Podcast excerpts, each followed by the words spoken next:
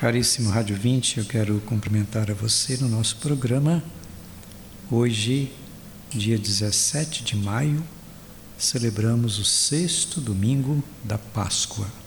Estamos ainda dentro desse momento pascal, momento bonito, quando a gente está, através das leituras dos Atos dos Apóstolos, sentindo a caminhada de Jesus, comprovando que ele estava vivo e hoje, na primeira leitura dos Atos dos Apóstolos, capítulo 8, do 5 ao 17, nós vemos a figura, a figura de Filipe.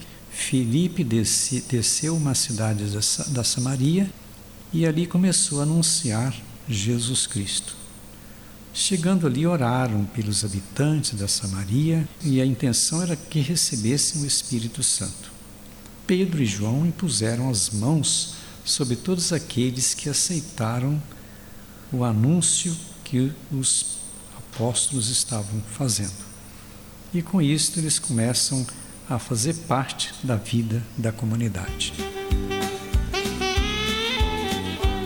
Depois da segunda leitura, a primeira carta de Pedro, capítulo 3, do 15 ao 18, que mostra que Jesus sofreu a morte na sua existência humana, mas recebeu nova vida pelo Espírito Santo. E na carta, Pedro está dizendo assim: que cada pessoa precisa dar razão da sua própria esperança. E podemos dizer que a esperança ela está fundamentada na fé.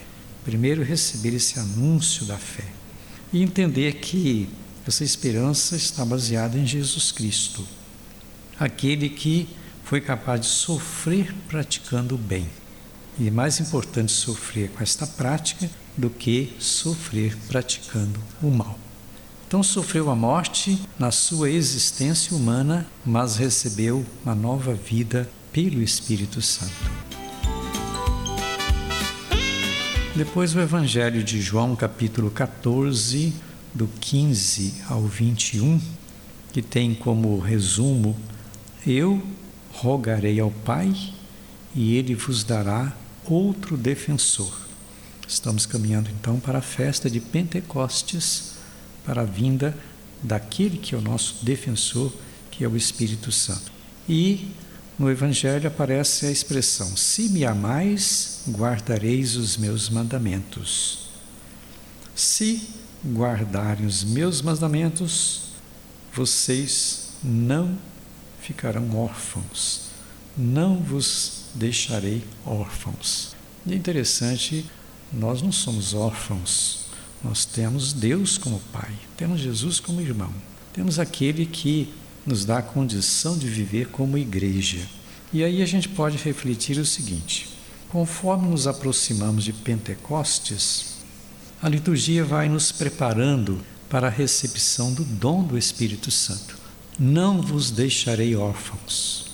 Foi-nos dado um Pai, que é Deus, o Pai de Jesus foi-nos dado uma mãe, que é a Igreja.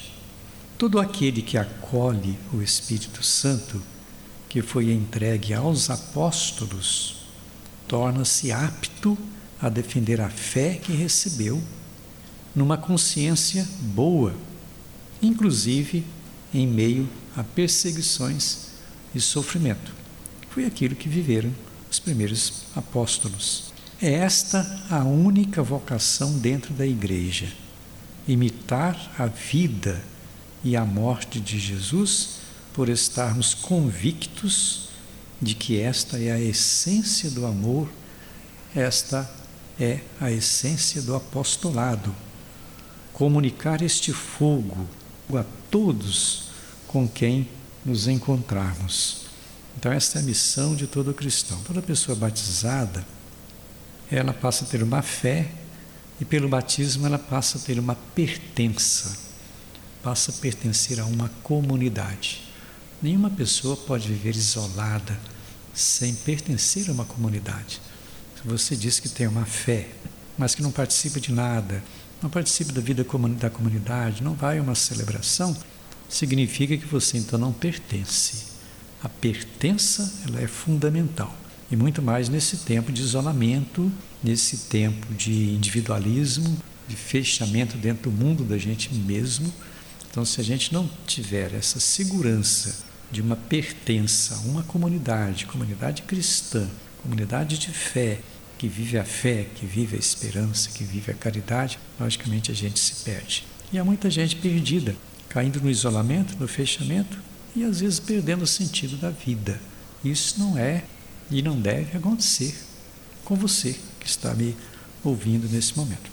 Eu desejo então que o dia de hoje, celebrando este sexto domingo da Páscoa, que o Espírito Santo esteja presente na sua vida, lhe dando essa possibilidade e essa capacidade de pertencer a uma comunidade de fé.